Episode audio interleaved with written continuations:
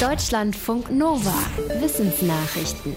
Diversität ist für mehr und mehr Unternehmen ein großes Thema, auch weil Studien gezeigt haben, dass ethnisch gemischte Teams erfolgreicher sind. Ein US-Forschungsteam sagt aber, einfach nur mehr Angehörige ethnischer Minderheiten einzustellen, das reicht nicht. In einem Experiment stellten die Forschenden nämlich fest, dass die Vorschläge und Ideen schwarzer Menschen von weißen Menschen oft einfach ignoriert wurden. Bei dem Experiment sollten rund 1400 weiße Teilnehmende ein Puzzle lösen. Für die richtige Antwort waren sie aber auf die Unterstützung anderer angewiesen. Allerdings war die Wahrscheinlichkeit, dass die Teilnehmenden dabei die Vorschläge weißer statt schwarzer Menschen wählten, um ein Drittel höher. Der Effekt verschwand aber, wenn die Teilnehmenden Seite an Seite mit den schwarzen Menschen an der Lösung des Puzzles zusammenarbeiteten. Es ist nach Ansicht der Forschenden also entscheidend, dass auch der Austausch von Ideen gefördert wird und nicht nur ethnische Minderheiten an der Tür willkommen zu heißen. Die Artenvielfalt auf der Erde geht seit langem zurück. Das passiert real, also dass Tiere und Pflanzen aussterben, aber auch im Denken, sagt ein Forschungsteam aus Leipzig und Frankfurt. Die Forschenden haben eine Datenbank mit Zehntausenden Werken der westlichen Literatur untersucht, vom 18. bis ins 20. Jahrhundert. Dabei stellten sie fest, dass bis in die Mitte des 19. Jahrhunderts Tiere und Pflanzen in der Literatur präsenter wurden. Sie wurden häufiger genannt und auch die Bezeichnungen wurden vielfältiger. Ab der zweiten Hälfte des 19. Jahrhunderts nahm dann die Artenvielfalt in der Literatur ab. Auch spezifische Begriffe kamen seltener vor. Zum Beispiel stand in Texten öfter einfach nur noch Baum statt Eiche oder Buche.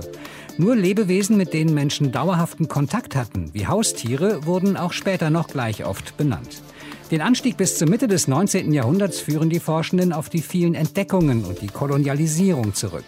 Dass die Artenvielfalt in der Literatur danach zurückging, könnte mit der Industrialisierung und Verstädterung zu tun haben, weil Menschen den Kontakt zur Natur verloren.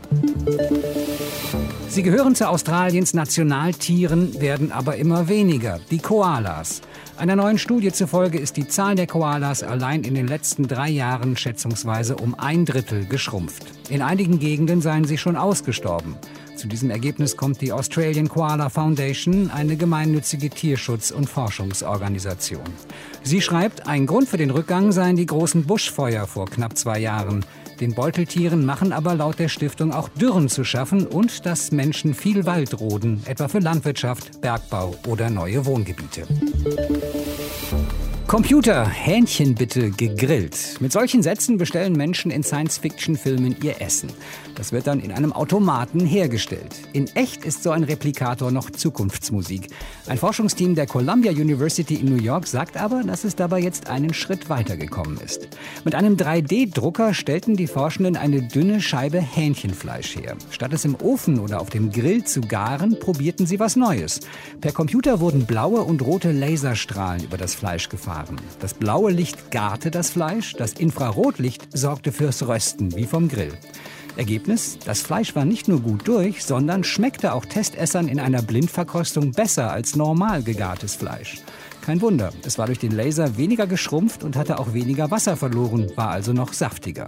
Jetzt fehlen laut den Forschenden nur noch Computerprogramme und Rezepte, um in Zukunft vollautomatisch kochen lassen zu können. Mikroplastik im Boden ist ein Problem. Zum Beispiel auch, weil in dem Plastik Schadstoffe enthalten sein können. Die gibt das Plastik irgendwann an den Boden ab. Ein Forschungsteam der Uni Wien hat mit einem Modell berechnet, wo genau mögliche Schadstoffe landen.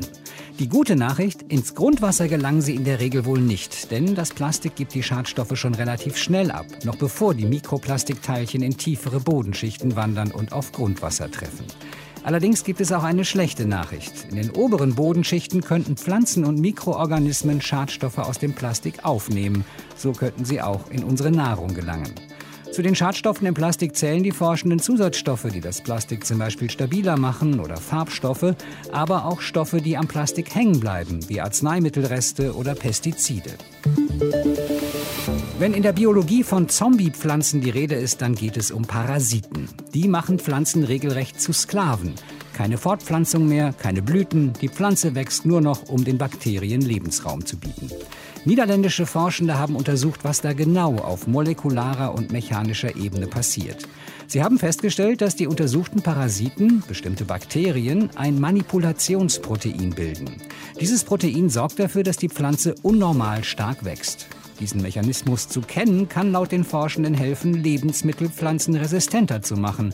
Denn diese Parasiten befallen unter anderem auch Getreide, Karotten und Salat und sorgen dann für große Ernteausfälle. Deutschlandfunk Nova